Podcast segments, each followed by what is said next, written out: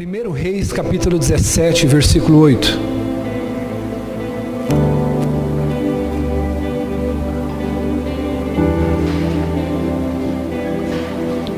Se você tiver com sede, se for uma extrema necessidade, daqui a pouquinho você vai poder se levantar, mas se você não conseguir aguentar de maneira educada, só você levantar uma das mãos e um dos nossos obreiros vai procurar servir você, tá bom? 1 Reis 17, versículo 8, diz assim a palavra de Deus: Então a palavra do Senhor veio a Elias. Vá imediatamente à cidade de Sarepta de Sidom e fique por lá. Ordenei uma viúva daquele lugar que lhe forneça comida. Ele foi. Quando chegou à porta da cidade, encontrou a viúva que estava colhendo gravetos. Ele a chamou e perguntou: Pode me trazer um pouco d'água numa jarra para eu beber? Enquanto ela ia buscar água, ele gritou: Por favor, traga também um pedaço de pão. Juro pelo nome do Senhor, o teu Deus. Ela respondeu: Não tenho pedaço de pão só um pouquinho de farinha num jarro e um pouco de azeite na botija. Estou colhendo esses dois gravetos para levar para casa, preparar uma refeição para mim e para o meu filho, para que a comamos e depois morramos. Elias disse: Não tenha medo. Vá para casa, para casa e faça o que disse, mas primeiro faça um pequeno bolo com o que você tem e traga para mim e depois faça algo para você e para o seu filho, pois assim diz o Senhor, o Deus de Israel: a farinha na vasilha não se acabará e o azeite na botija não se secará até o dia que o Senhor fizer chover sobre Israel. Ela foi e fez conforme Elias lhe disse. E aconteceu que a comida durou todos os dias para Elias, para a mulher e a sua, pois a farinha na vasilha não acabou e o azeite na botija não secou, conforme a palavra do Senhor proferida por Elias. E você diga graças a Deus. Tome seu assento.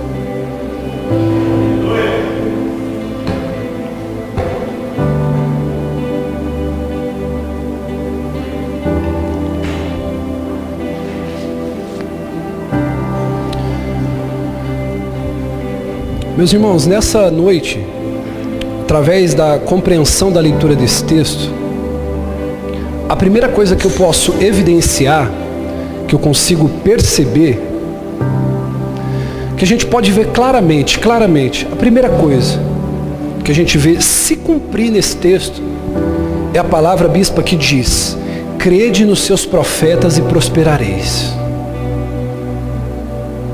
É a primeira coisa que eu consigo já perceber nesse texto, se cumprir essa palavra. A Bíblia diz: crede no Senhor, o seu Deus, e estareis seguros. Mas crede nos seus profetas e prosperareis. É a primeira coisa que eu consigo ver. Elias ele estava vivendo um tempo de sequidão, um tempo de crise. Deus deu uma palavra para Elias de que ele deveria dizer a Acabe que não ia chover em Israel. E quando ele diz essa palavra para o rei Acabe, a Bíblia diz que alguns homens estavam procurando matar Elias porque o consideravam como perturbador de Israel. Então Deus ele diz para Elias ir à beira do Jordão, ficar perto de um riacho, palavra de Elias se cumpre, seca-se, por assim dizer, o céu, e não cai orvalho do céu. E começa então a haver um período de sequidão, um período de seca, de escassez. E a Bíblia então vai dizer que Elias era alimentado pelos corvos. E nesse período onde Elias era alimentado pelos corvos, veio a palavra do Senhor conforme o texto que a gente leu. Ele estava sendo alimentado por corvos de manhã e de noite. O corvo acordava Elias com um bico, com um pão e com um pedaço de carne. Ele estava sendo sustentado pela mão de Deus. E aí então entra o texto que a gente acabou de ver. A gente vai perceber através da história de Elias que para Deus fazer algo na minha vida, eu preciso trabalhar em conjunto com Deus. Até porque Deus ele não é empregado de ninguém. E uma das coisas que eu vejo que acontece na vida, principalmente dos evangélicos, é que quando eles, eles, quando eles vêm para Jesus, eles ficam mais preguiçosos do que quando era ímpio. Já parou para perceber isso? O povo de Deus, Egerton, vai ficando mais preguiçoso, mais acomodado quando ele entra na presença de Deus do que quando ele estava no mundo. Porque quando ele estava no mundo, quando você estava no mundo, você ia na força do teu braço, você ia na fé do teu braço, sim ou não? Você ia na fé da tua inteligência. Você sempre teve fé. Você pode estar aqui hoje pensando, você não tem dinheiro. Talvez possa até ser verdade, que você não tem um carro, que você não tem sorte no amor, você pode estar aqui hoje pensando que você não tem sorte na vida. Você pode estar até pensando que as coisas não dão certo para você. Você pode dizer que você não tem nada disso, mas uma coisa eu te garanto: fé você tem. Fé você tem. E a gente vê que pessoas que vão para a presença de Deus, elas começam a descansar nas promessas de Deus. Eu quero lá descansar nas promessas de Deus, irmão. A gente precisa entender que para Deus fazer, eu também preciso fazer a minha parte. Quem está entendendo isso? Eu não posso vir para a igreja sentar no banco e esperar que Deus ele vai abrir uma porta de emprego para mim amanhã, na quinta-feira, e eu levantar 10 horas da manhã. É por isso que tem muita gente que não sai da sequidão, não sai da crise, não sai da escassez.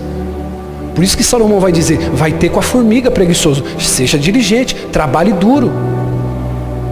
Então, quando a gente olha para Elias e a gente analisa a história dele nesse episódio, a gente vai ver algumas atitudes que ele teve para ele sair da sequidão, para ele começar a viver de maneira abundante, para ele sair da crise, para que o pouco que você tem nas suas mãos, Deus faça virar muito, para que as coisas comecem a mudar e você dê a volta por cima. Porque afinal de contas é para isso que você está aqui, sim ou não? Sim ou não? Para isso que você está aqui para que as coisas comecem a mudar. Só que para as coisas começar a mudar, você precisa entender que Deus já está fazendo a parte dele. É você que tem que começar a fazer a tua parte. Então a primeira coisa que a gente começa a ver na vida de Elias é que quando Deus quer mudar a história dele, Deus ele dá uma ordem. E ele diz para assim, para Elias, ele diz assim, Elias, se levante, ergue-te e desça até Sarepta, que eu vou mandar uma viúva sustentar você. A primeira coisa, irmão, que eu quero dizer para você aqui, que você e eu temos que aprender com Elias. Nunca questione o comando de Deus.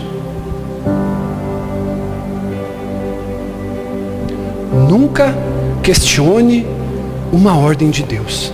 Ainda que essa ordem pareça uma loucura, ainda que a direção de Deus pareça um absurdo, não questione aquilo que Deus te deu como direção. Você não pode fazer isso.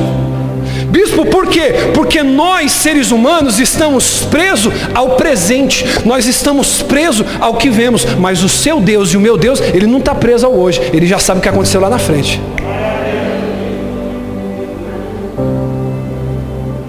A gente só enxerga o agora, bispa. Mas Deus, Ele está enxergando o que vai acontecer com você lá na frente. Ele está enxergando. Quem crê nisso? Então toda direção que Deus te dá hoje, Ele não está pensando no hoje, Ele está pensando lá no seu futuro. Por isso que eu não posso questionar o comando de Deus, por mais que pareça absurdo. Por isso que tem gente que não sai da crise, não sai da sequidão, não sai do problema no casamento, ele não sai da crise financeira, ele não sai da vida profissional, ele não sai do raso na sua vida espiritual. É uma pessoa vazia espiritualmente, porque ela questiona o comando de Deus. Então Deus não vê o hoje. Por isso que tem certos comandos e direções que Deus te dá que parece absurdo. Por quê? Porque você está vendo hoje. Como que Deus está mandando eu fazer isso? Como que Deus está dizendo para eu tomar essa decisão? Isso é uma loucura. Mas se Deus te deu a direção, não questione.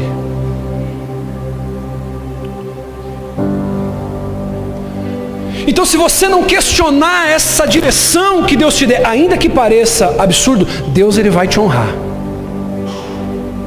Se você não questionar a direção que ele te der, ainda que pareça uma loucura para muitos, ainda que pareça absurdo até para você mesmo, se você não questionar, se você obedecer, ele vai honrar a tua vida. É isso que você precisa entender. Quer que eu te prove isso aqui? Lembra de Pedro? Pedro trabalhou uma noite inteira e a Bíblia diz que ele não pescou nada. Aí aparece Jesus pela manhã na beira da praia e chama ele assim, diz: Ei Pedro, vem aqui. Você vai voltar no lugar onde você trabalhou a noite inteira e não pegou nada. Você vai jogar a rede no mesmo barco, no mesmo mar, só que agora você vai jogar do outro lado e você vai encontrar peixe. Irmão, Jesus era carpinteiro ou pescador? Carpinteiro, carpinteiro não entende nada de pescaria.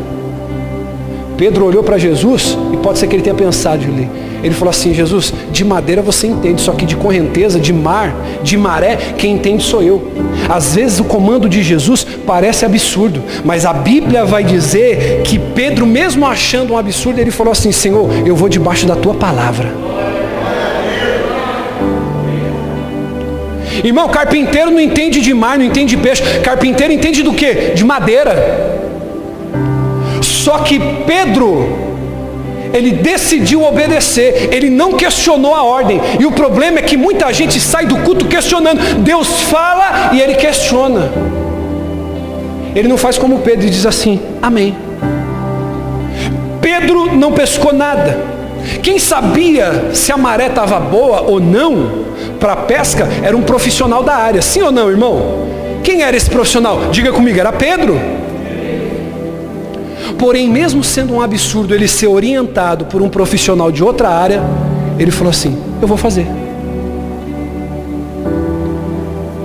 Sabe qual foi a resposta de Pedro para Jesus? Ele diz assim: Mestre, eu trabalhei a noite inteira, eu estou cansado, eu estou exausto, mas segundo a tua palavra eu vou lançar a rede, eu não vou questionar a sua direção.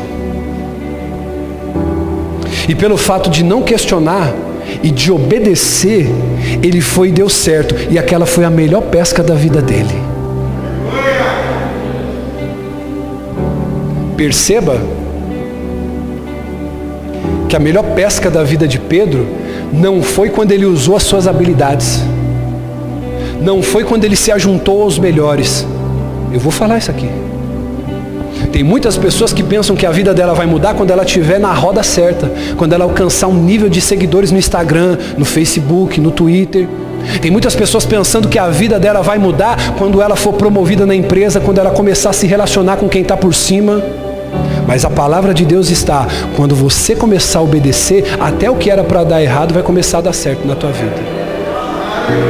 Então a palavra para você é: não questiona a ordem de Deus. Quando ele falar para você, faça. Quando ele disser, vai. Olha só, Pedro obedeceu. Ele foi e deu certo, ainda que parecia uma loucura. Ainda que parecia um absurdo aquilo que Deus falou para ele, ele foi e deu certo, e foi a melhor pesca. Agora, quando a gente volta para Elias, no início do capítulo 17, Elias estava na beira do Jordão, porque queriam matar ele. E todos os dias os corvos estavam alimentando ele, diga, todo dia. O corvo levava pão e carne no bico, de manhã e de tarde. Diga comigo, pão e carne. McDonald's Delivery ó, já existia faz tempo.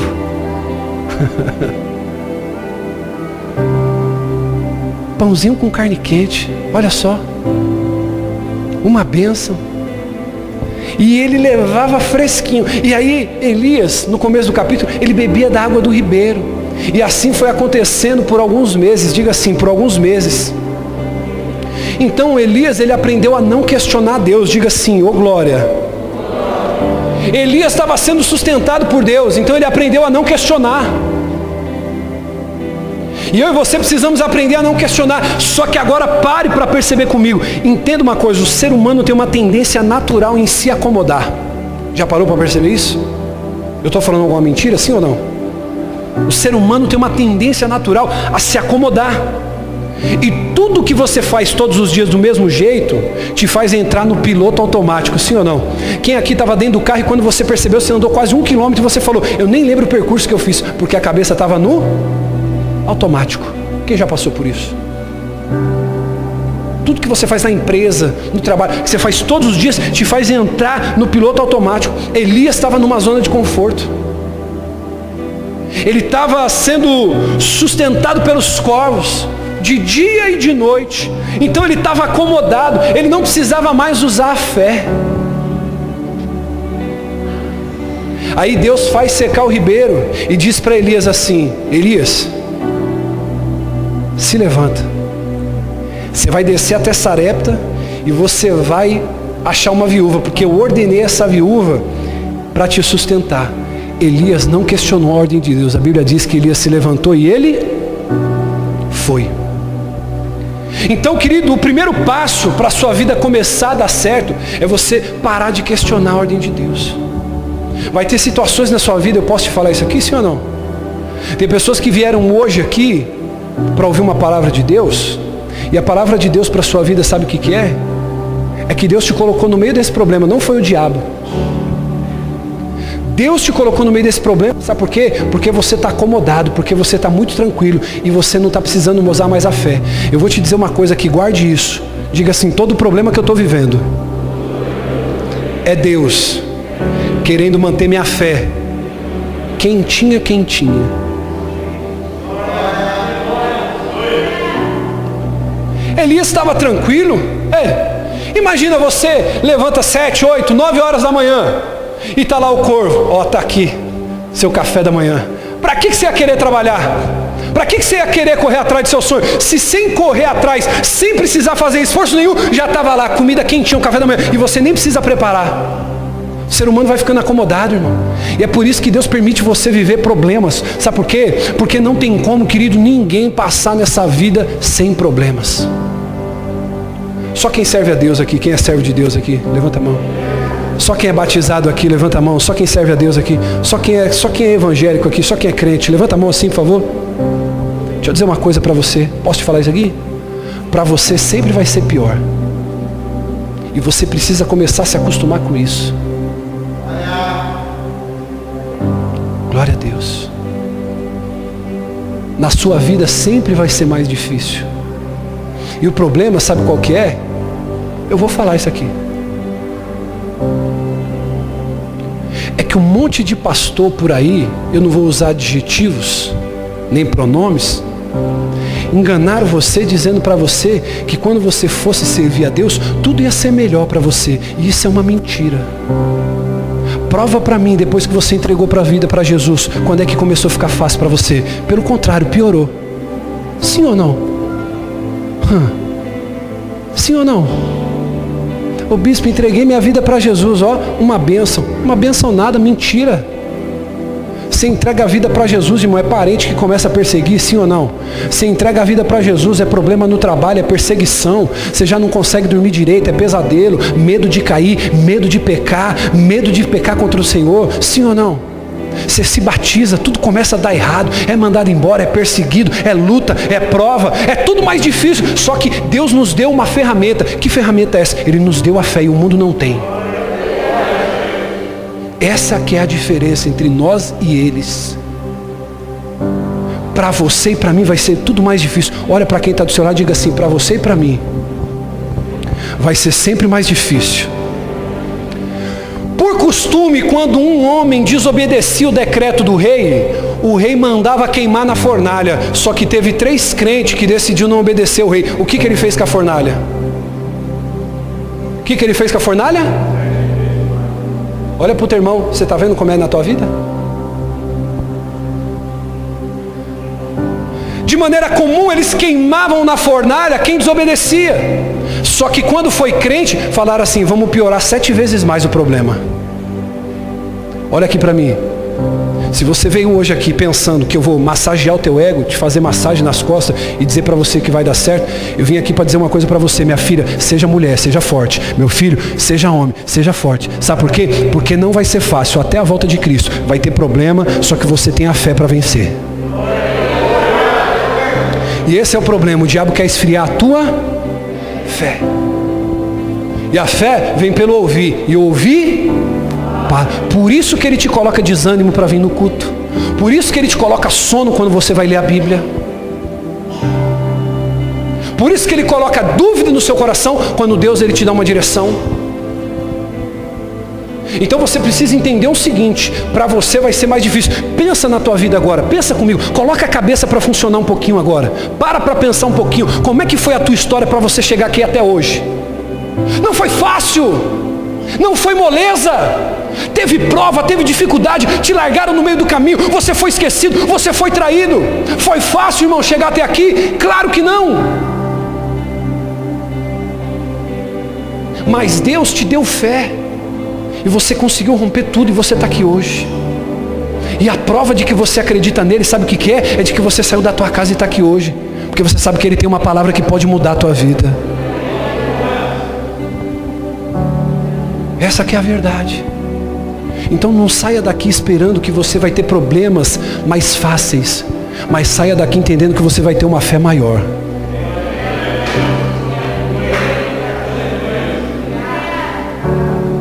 Não saia daqui esperando problemas mais fáceis lá fora. Não faça isso. Esse é o segredo para você cair. Esse é o segredo para você desistir. Esse é o segredo para você parar. Saia daqui hoje sabendo que Deus vai aumentar a tua fé para resolver. Então a questão é: o mundo lá fora não vai mudar. O que vai mudar é a minha fé aqui dentro. Então a primeira coisa, irmão, primeiro passo para a sua vida começar a dar certo, não questione a ordem de Deus. Tem que parar de questionar. Deus falou, eu vou fazer. Vamos lá para a próxima? Amém? Segunda, não se assuste com a primeira impressão. Primeiro, Deus falou, não questiona. Segundo, não se assuste com a primeira impressão. Porque tem gente que diz o seguinte: a primeira impressão é a que fica. Mas a primeira impressão, a segunda, a terceira, a quarta, aqui, todas as impressões vão ficando. Quando Elias sai, ele não obedece, ainda que era absurdo que Deus tinha falado para ele, ele não questiona. Ele desce até Sarepta, sim ou não? Só que quando ele chega, a situação da viúva era tão difícil que ela estava pegando dois gravetos pequenos para fazer a última refeição. Elias logo percebeu que de prosperidade ali não tinha Olha para quem está do seu lado assim, não se assuste com a primeira impressão. Deus tem falado muito com a gente para não olhar para. Eu não vou falar sobre isso de novo, mas calhou o texto. Elias chegou até Sarepta, viu a viúva, Levi, e falou assim: aqui não tem prosperidade. Quando eu estava sendo sustentado por corvo, estava bem melhor. Diga comigo assim: eu não vou me assustar com a primeira impressão.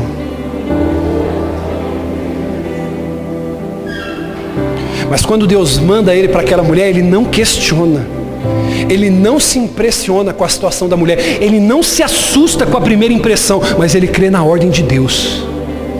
E isso que eu e você precisamos ter. Irmão, às vezes Deus ele vai te dar uma direção e quando você chegar, o cenário vai ser todo oposto àquilo que você imagina. O cenário vai ser feio e você não pode se impressionar com a primeira impressão. Você tem que ficar firme na palavra de Deus. Então, eu quero liberar uma palavra sobre quem veio hoje aqui precisando de uma resposta de Deus. Eu quero te dizer: não se assuste com a impressão que a crise está trazendo para você. Não se assuste com a impressão que a pandemia está trazendo para você. Não se assuste com a primeira impressão que a economia está tendo, porque se você estiver debaixo da obediência, Deus vai ser contigo. Falei com a minha esposa, nós estamos há cinco anos com essa igreja aberta, estamos caminhando para o sexto ano. Posso falar isso aqui? Eu tenho falado isso aqui. Quem é ovelha minha aqui há mais de um ano, diga amém. Eu tenho falado isso aqui. Essa igreja nasceu, sabe quando? Em 2016. E se você não se lembra, a gente teve a época da Copa do Mundo quando aqui? O cenário econômico ele estava destruído. Quantos milhões e milhões foi gastado em estádio? Lembra do Ronaldo Fenômeno que a gente aplaude? Jogou bola demais mas é um cretino quando fala de política. Desculpe isso aqui, a maneira grosseira de falar. Não se faz Copa do Mundo construindo hospital. Tá aí agora. Tá aí agora. Tá aí agora o resultado.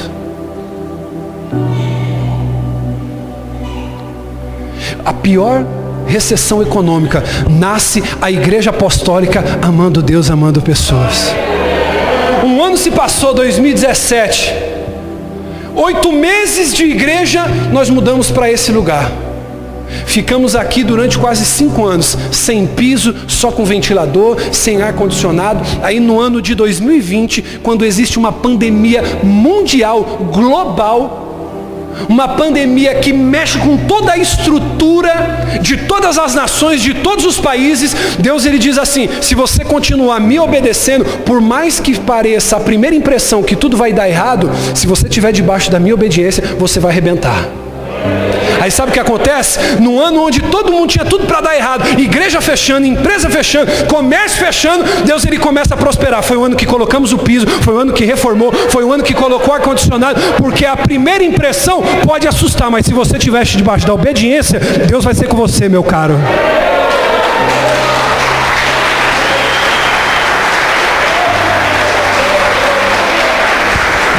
vai ser com você, meu caro, mas você precisa obedecer. Você não pode questionar e você não pode se impressionar. Você não pode se assustar com a primeira impressão. Amém? Porque a primeira impressão que a crise traz, sabe o que é para uma pessoa? É que tudo vai dar errado, sim ou não? A primeira impressão que a crise traz é que vai dar tudo errado, sim ou não? É que a empresa vai falir, é que a porta de emprego vai fechar, é que você vai ser a próxima pessoa da lista a ser mandada embora. E se já foi mandado embora, a impressão é que dá é que agora a coisa vai descambar, vai afundar de vez. Mas não vai afundar não, no nome de Jesus. Porque você não vai se impressionar com a cara da crise. Talvez, querido, se você foi mandado embora é porque Deus vai levantar um novo empresário aqui dentro. Talvez se aquela pessoa que você ama te pôs para fora, quis terminar a relação, Deus vai colocar uma pessoa muito melhor para você viver e ser feliz.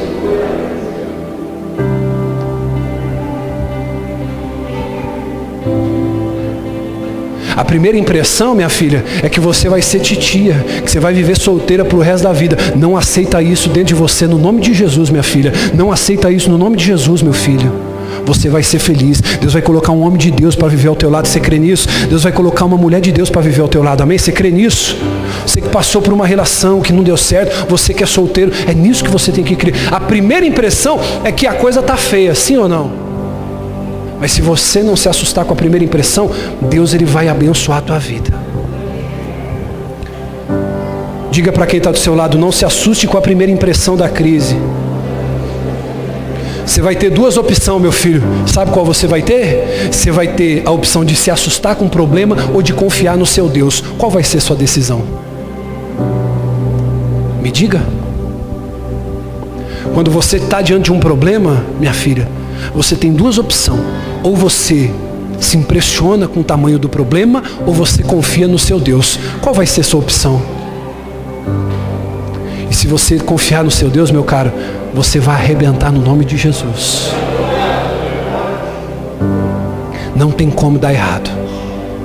Pode ter problema, mas não tem como dar errado. Quando eu olho para a primeira impressão, posso falar de quem eu lembro? Eu lembro de Davi. Davi tinha coragem, sim ou não? Melhora meu retorno. Davi tinha coragem, sim ou não? Agora, quando Davi estava diante do gigante, a primeira impressão que ele deve ter tido deve ter sido um choque. Ele falou, cara, é muito grande. Só que ele não foi na força do braço, ele foi confiando em quem? Foi confiando no Deus dele. E é isso que eu quero dizer para você. Pode ser que seu problema seja gigante, mas apresente para ele o tamanho do seu Deus. Que não tem crise maior que o seu Deus. Aquele homem assustava Davi pelo tamanho, mas maior que a impressão que ele tinha do gigante era a fé que ele tinha no Deus dele. Eu não sei o que você está passando aqui, olhe para mim e redobre sua atenção. Eu não sei o que você está enfrentando. E posso dizer uma coisa para você? A maior frustração que eu vejo de pessoas que entram nessa igreja, eu não vou falar de outras porque eu não sou pastor de outras, mas dessa é de pessoas que entram aqui pensando, pô, o bispo é homem de Deus, o bispo vai me ajudar, o bispo vai orar, o bispo vai fazer. E se você caminhar por esse caminho, você tem tudo para dar errado. Agora, se você entrar aqui e você entender que o que nós queremos passar para você é esse espírito, é essa fé de que você não vai, desculpa a expressão chula que eu vou usar, arregar para qualquer problema, eu digo uma coisa para você, meu irmão: a tua família vai servir a Deus, a tua vida financeira vai mudar, o teu trabalho vai mudar, Deus vai mudar a tua vida, porque você não vai usar homens como muleta, você vai usar a tua fé. Você não vai ser aquele tipo de crente que vai estar no meio da prova e falar assim: ninguém me manda mensagem, ninguém liga para mim, ninguém se preocupa comigo. Pelo contrário, meu irmão, quando você for visitado pelo Espírito Santo e estiver cheio dele, sua fé, ela vai gritar dentro de você com uma violência tão grande, você vai falar assim: é nesse momento que eu estou abandonado, é nesse momento que ninguém liga para mim, que eu vou usar minha fé, e com a fé no meu Deus vai dar tudo certo. Você vai falar assim: eu não dependo de homens, é a fé. Essa crise vai passar, eu vou passar por tudo isso. Aí, querido, nasce, sabe o que dentro de você? Nasce um gigante uma pessoa inconformada, uma pessoa que não aceita aquilo que está vivendo, e você diz: Deus tem alguma coisa errada aqui, porque eu estou te servindo, isso aqui é passageiro, e por mais que ninguém se lembre de mim, tem um lá em cima que está olhando por mim. Quando eu começo a andar pela fé, eu paro de ser dependente de aceitação. Eu paro de ser dependente do que dizem ou não ao meu respeito. Eu, quando, quando eu começo a andar pela fé, eu começo a andar por convicção, não por aquilo que eu sinto. Então a primeira coisa que você precisa fazer, sabe o que é? Não questione a direção de Deus. O segundo, não se impressione, diga, não se impressione com o tamanho do problema. Tenha uma fé maior que a impressão que você tem. Posso falar uma coisa para você?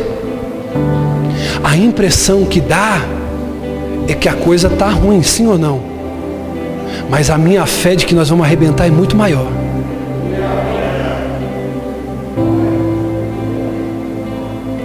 Quando nós chegamos aqui sete horas, eu fui o primeiro a abrir a igreja hoje. Cheguei primeiro, diga oh glória. Tinha reunião aqui, cheguei cheio de fé. Fiz a reunião com o povo, eu falei, se tiver cinco, nós vamos arrebentar. O povo, amém. Eu falei, mas se tiver também 50, se tiver 100, nós vamos arrebentar do mesmo jeito. O povo, amém. A primeira coisa quando eu fiz, que eu cheguei, eu olhei, falei, tem muita cadeira empilhada ali, vamos colocar mais cadeira do lado. Olha como é que está hoje. A impressão é que o povo vai querer ficar em casa, é que o povo vai ficar desanimado. Mas eu louvo a Deus porque aqui tem um povo com espírito diferente. E olha para o teu irmão e diga assim: é só o começo, você vai ver que eu vou arrebentar. Diga para o teu irmão aí.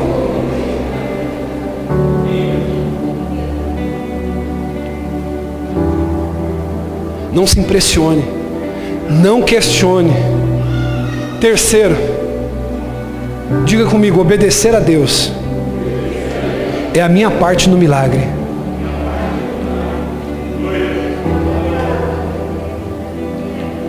Elias aprendeu a obedecer a Deus, mesmo sendo um absurdo.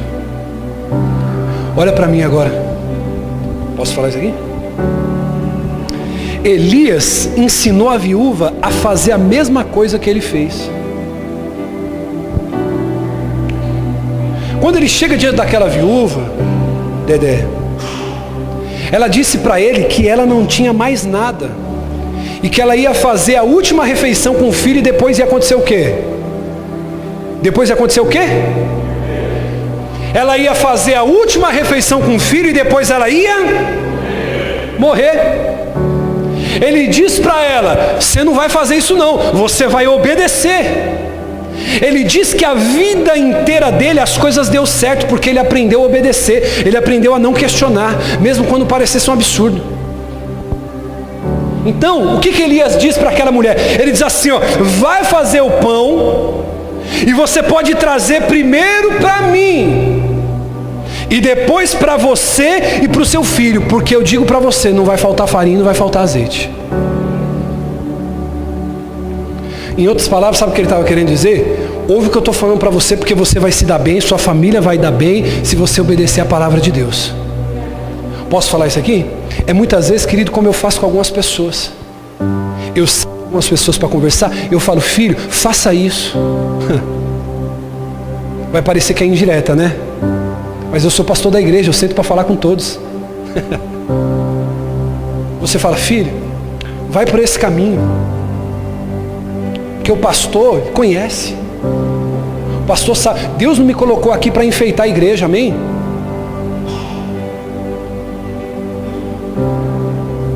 Deus me colocou aqui para enfeitar a igreja. Ele colocou aqui como anjo para dar direcionamento, para dar uma palavra profética. E você vê, querido, que geralmente as pessoas na boca daquele que não tem fé, na boca daquele que está mal com Deus, aquele que está honrando a vida do pastor, ele é bajulador. Desculpa a expressão chula aqui, ele é puxa-saco.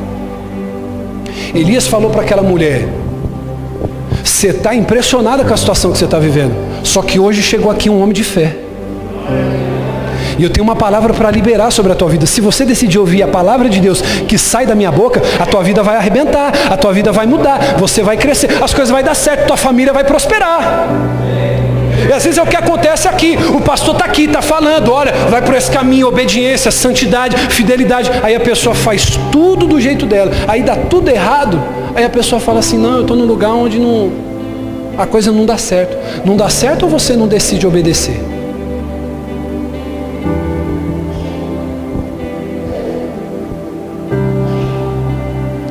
Isso aqui é muito forte. Isso aqui é fortíssimo. Elias, minha bispa, coisa mais linda desse mundo. Chega para uma mulher, e às vezes a minha esposa ela, ela, morre de medo. Tem gente que fala assim, bispo, tem gente que trabalha de segunda a sábado. O senhor não fica constrangido de falar para essas pessoas trabalhar para servir na igreja? Eu falo, eu? Quem tem que ficar constrangido de não vir é quem trabalha muito lá fora. Porque a Bíblia diz: o que adianta ganhar o mundo inteiro e perder sua alma? Ou seja, a pessoa que trabalha de segunda a segunda, quando tem oportunidade de servir aqui, é um privilégio. É um privilégio. Elias olhou para aquela mulher e falou assim: Ei, você não vai comer esse bolo primeiro. Você vai pegar esse resto de farinha, esse resto de azeite e você vai fazer um pão e você vai servir eu primeiro. E depois come você e seu filho. Olha que loucura. Só que ele tinha moral para falar isso para ela. Por quê? Porque ele aprendeu a obedecer e não questionar a Deus. Então ele tinha autoridade. Abre para mim aqui, filho, por favor, Joel capítulo 2, versículo 11. Isso aqui vai mudar a tua vida. Isso aqui vai mudar a tua vida. Isso aqui vai mudar a tua vida. Joel capítulo 2, versículo 11. Quem gosta de anotar na Bíblia, anote. Pega um canetão assim ó, e faz um círculo. Olha aqui. O Senhor levanta a sua voz à frente do seu. Como é grande o seu exército. Como são poderosos.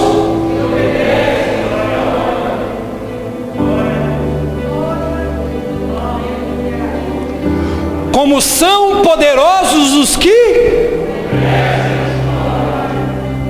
Ei, olha para mim, redobre sua atenção, Pastor Diego. Quando eu decido obedecer, a Bíblia diz que eu me torno poderoso. Quando eu entro pelo caminho da obediência, a Bíblia diz que eu me torno poderoso. Sabe o que, que diferencia você de quem está lá no mundo? É a obediência ao seu Deus, e isso te reveste de poder. Quando você é revestido de poder, você faz coisas que uma pessoa normal não faz. Quando você é revestido de poder, a sua vida tem poder para fazer o que uma vida normal, natural não faz. Por isso que Elias falou assim: pode trazer para mim primeiro, porque você e a sua família vai arrebentar, não vai faltar para vocês. Elias estava revestido de. Elias estava revestido de quando Deus fala para mim, seja dizimista, seja ofertante, honre o teu casamento, honre a tua esposa, seja fiel, Ele está falando assim: ó, quando você experimentar andar pelo caminho da obediência, você vai ser revestido de poder.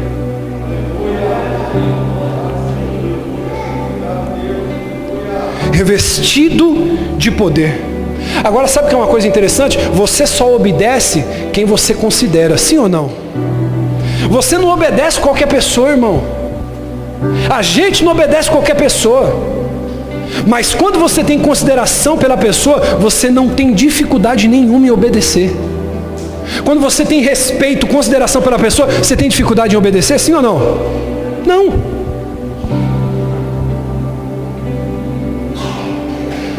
Agora, uma pessoa só tem dificuldade de obedecer a Deus quando ela não tem consideração com Deus. Pois se essa pessoa tem consideração por Deus, ela obedece. Sabe o que eu estou dizendo para você aqui, meu irmão, que veio essa noite? Minha irmã. Que quando você obedece a palavra de Deus, você passa a ter um poder que uma pessoa normal não tem. Eu vou repetir isso aqui. Quando você passa a obedecer a Deus, você tem um poder que uma pessoa natural não tem. E é por isso que para você muitas vezes é sempre mais difícil.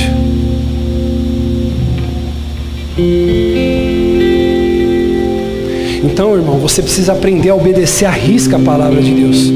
Porque quando você aprende a obedecer, você só tem a ganhar, sim ou não? Quando você aprende a obedecer, você só tem a crescer, sim ou não? Sim ou não? Quando eu me coloco à disposição para obedecer, eu só cresço, eu só tenho a ganhar. Eu nunca vi alguém que depende de Deus perder. Você já viu alguém? Você já viu alguém? A Bíblia diz: Eu nunca vi um justo mendigar o pão e nem a sua descendência passa fome. Então o problema, sabe qual é? A gente quer fazer demais para Deus ao invés de obedecer. A Bíblia diz: é melhor obedecer do que sacrificar. Então eu preciso aprender primeiro, não questionar, diga, não questionar Deus. Não questionar uma ordem de Deus. Não me impressionar com a primeira impressão. Eu não posso me impressionar com a primeira impressão.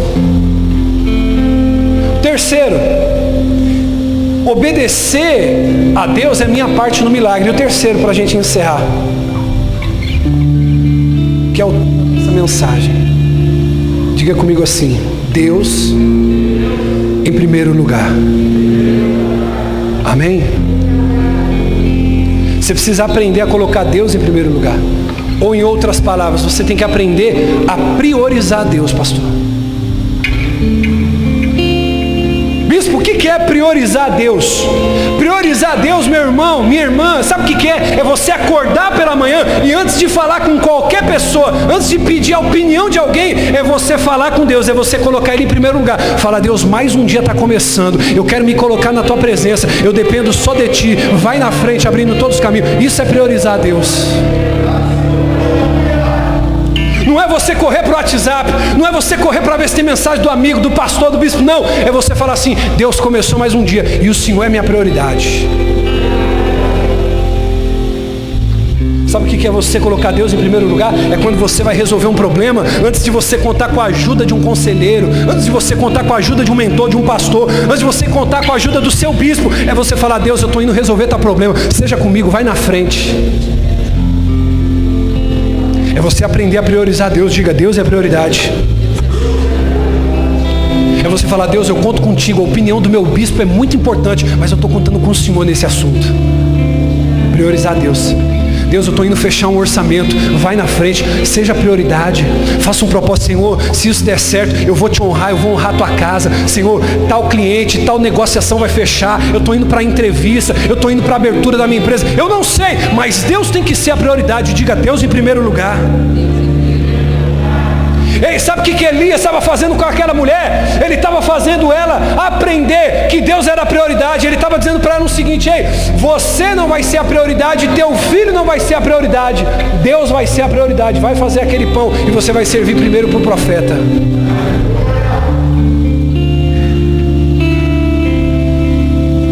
O que, que aquela mulher disse? Eu não tenho nada, só um pouquinho de farinha, um pouquinho de então, que em outras palavras, o que, que ela estava querendo dizer? Ela diz assim: como eu tenho pouco, preste atenção, principalmente quem está no altar aqui, os líderes da igreja, principalmente vocês que são líderes. Ela estava dizendo: eu tenho muito pouco, como que eu posso priorizar outra coisa a não ser eu e o meu filho? E é nessa hora, irmão, que você vai mostrar se você tem fé ou se você tem prioridade em você mesmo. Essa mulher tinha todo o argumento do mundo para dizer assim: como eu vou priorizar Deus se eu vou comer essa refeição e vou morrer depois? Você está entendendo onde entram as coisas espirituais? Não tem explicação, parece loucura, parece absurdo, mas não questione, mesmo que pareça absurdo e diz assim: Eu só tenho um pouquinho de farinha, pastor Dino. Eu só tenho um pouquinho de azeite. Se eu fizer isso daqui, eu vou poder jantar e depois eu vou morrer. Aí o profeta diz para ela assim: Você vai fazer, mas a prioridade vai ser Deus. Você vai fazer para eu comer. Posso falar isso aqui? Isso aqui não está na Bíblia, mas eu vou conjecturar. Aquela mulher chega, entrega um pedaço de pão para o profeta, e entrega um pedaço de, de pão e um pouco de água. Parece que eu consigo ver, bispo, o profeta dando uma bocada no pão. aquele menino pequenininho, porque criança é assim. Criança tem um olho grande, criança gosta de comer, sim ou não, irmão? Criança é uma benção. Quem é pai aqui que já, já passou vergonha com o filho na hora de comer, irmão? Não tem nenhum pai. A gente, a gente passa umas vergonhinhas gostosas. O profeta vai comer o pão. Pastor Fábio, parece que eu consigo ver aquela criança indo morder o pão junto com aquele profeta, ó. E a mãe pensando, que eu tinha eu entreguei na mão do homem de Deus. Deus não vai testar a sua fidelidade quando você estiver na bonança, é quando você estiver na dificuldade. Guarde isso. Deus não vai querer ver se você é um dizimista fiel quando você tem dinheiro sobrando. Ele vai querer ver quando as contas empatam. Ele vai falar: Deixa eu ver quem é a prioridade. Posso falar isso aqui? Sim ou não? Que, que ela quis dizer para o profeta? Eu tenho muito pouquinho. A prioridade é o meu filho. Essa é a última refeição. Nós vamos comer para morrer depois. E é isso que acontece quando você não coloca Deus como prioridade. Você pega o pouco que tem e com aquilo você fica passando necessidade para o resto do tempo. Agora, quando você coloca Deus como prioridade, irmão, a coisa muda. Todos nós deixamos a coisa mais importante como prioridade, sim ou não, irmão? Diga comigo, o que é importante? Pode ser melhor, o que é importante? É prioridade. Então, por exemplo, quando você recebe seu salário, o que, que você faz? Você separa ele por prioridade. Você começa separando ele pelo mais importante. Você vai pegar e vai pagar, por exemplo, o aluguel, a prestação do carro, a água, a luz, a compra do mês e assim por diante. Sim ou não, irmão? E o que for menos importante você vai empurrando aquele fiadinho que você pegou com o irmão da Rinodê, aquela maquiagem da Mary Kay, aquele serviço fiado que você pegou com o vizinho, você vai deixando porque não é tão importante. Você deixa para a semana que vem, para o mês que vem. Porém, o importante não tem jeito, você tem que sanar naquele momento, sim ou não? Só que nessa lista de prioridade, irmão, Deus vai ficando lá embaixo na vida de muitas pessoas. Deus sempre é o último da lista.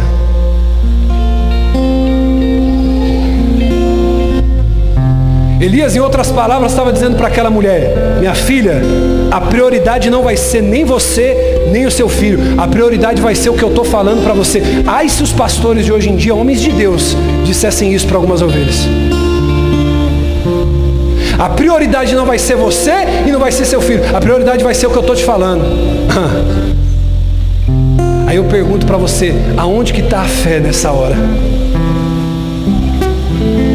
Tem muita gente que diz assim: ah, bispo, a igreja A, a igreja B roubou, fez isso, me quebrei todinho. Nunca, Deus pra, nunca deu para Deus, sempre deram a homens. Porque aquele que dá para Deus, irmão, nunca fica sem resposta. Aquele que tem Deus como prioridade nunca fica abandonado. Ou eu estou falando alguma mentira aqui? Irmão, ele diz assim: você vai fazer o que eu estou falando vai ser a palavra de Deus em primeiro lugar. Você vai fazer para mim, eu te garanto, não vai faltar pão nem para você nem para o seu filho. Diga glória a Deus. Eu quero liberar uma palavra sobre a tua vida nessa noite. Quando você priorizar a Deus, pode ter certeza absoluta que o pouquinho que você tem vai multiplicar. Quando você passar a priorizar Deus com toda a certeza desse mundo, aquele pouquinho que tem na tua mão vai multiplicar. Seja fiel a Deus no pouco, porque Ele vai te colocar no muito. Não sou eu que estou dizendo, é a palavra. Aquele que é fiel no pouco, eu colocarei. Aquele que é obediente é poderoso. Se coloque sobre seus pés.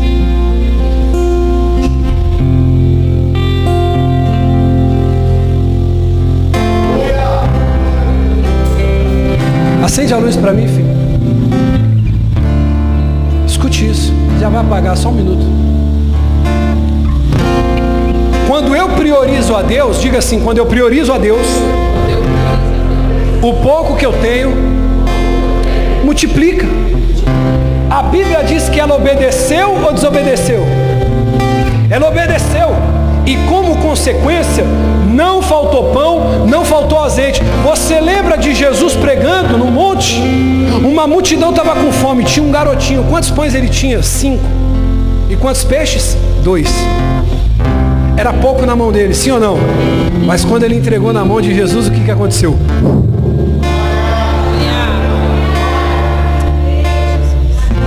Eu quero dizer uma coisa para você. Se você priorizar Deus em época de crise, em época de certeza, as pessoas que estão com problema, elas vão começar a procurar você e perguntar para você, qual que é o seu segredo? Tá todo mundo afundando, tá todo mundo caindo, só que você está crescendo, você está prosperando. O que, que é isso que está acontecendo? E você vai poder encher a boca e dizer assim, é que eu aprendi no culto que Deus é a prioridade. E quando Deus é a prioridade, não falta farinha, não falta azeite, não falta provisão, não falta sustento, não falta providência, não falta milagre, não falta poder de Deus, não falta, não falta, não falta, porque Deus é prioridade. Agora é no momento dessa crise que você vai poder encher a boca para dizer: o segredo é obedecer. Eu aprendi a não questionar. Eu aprendi a obedecer, a priorizar. Em outras palavras, Deus acima de tudo. E é essa fé que Ele quer que você saia daqui essa noite.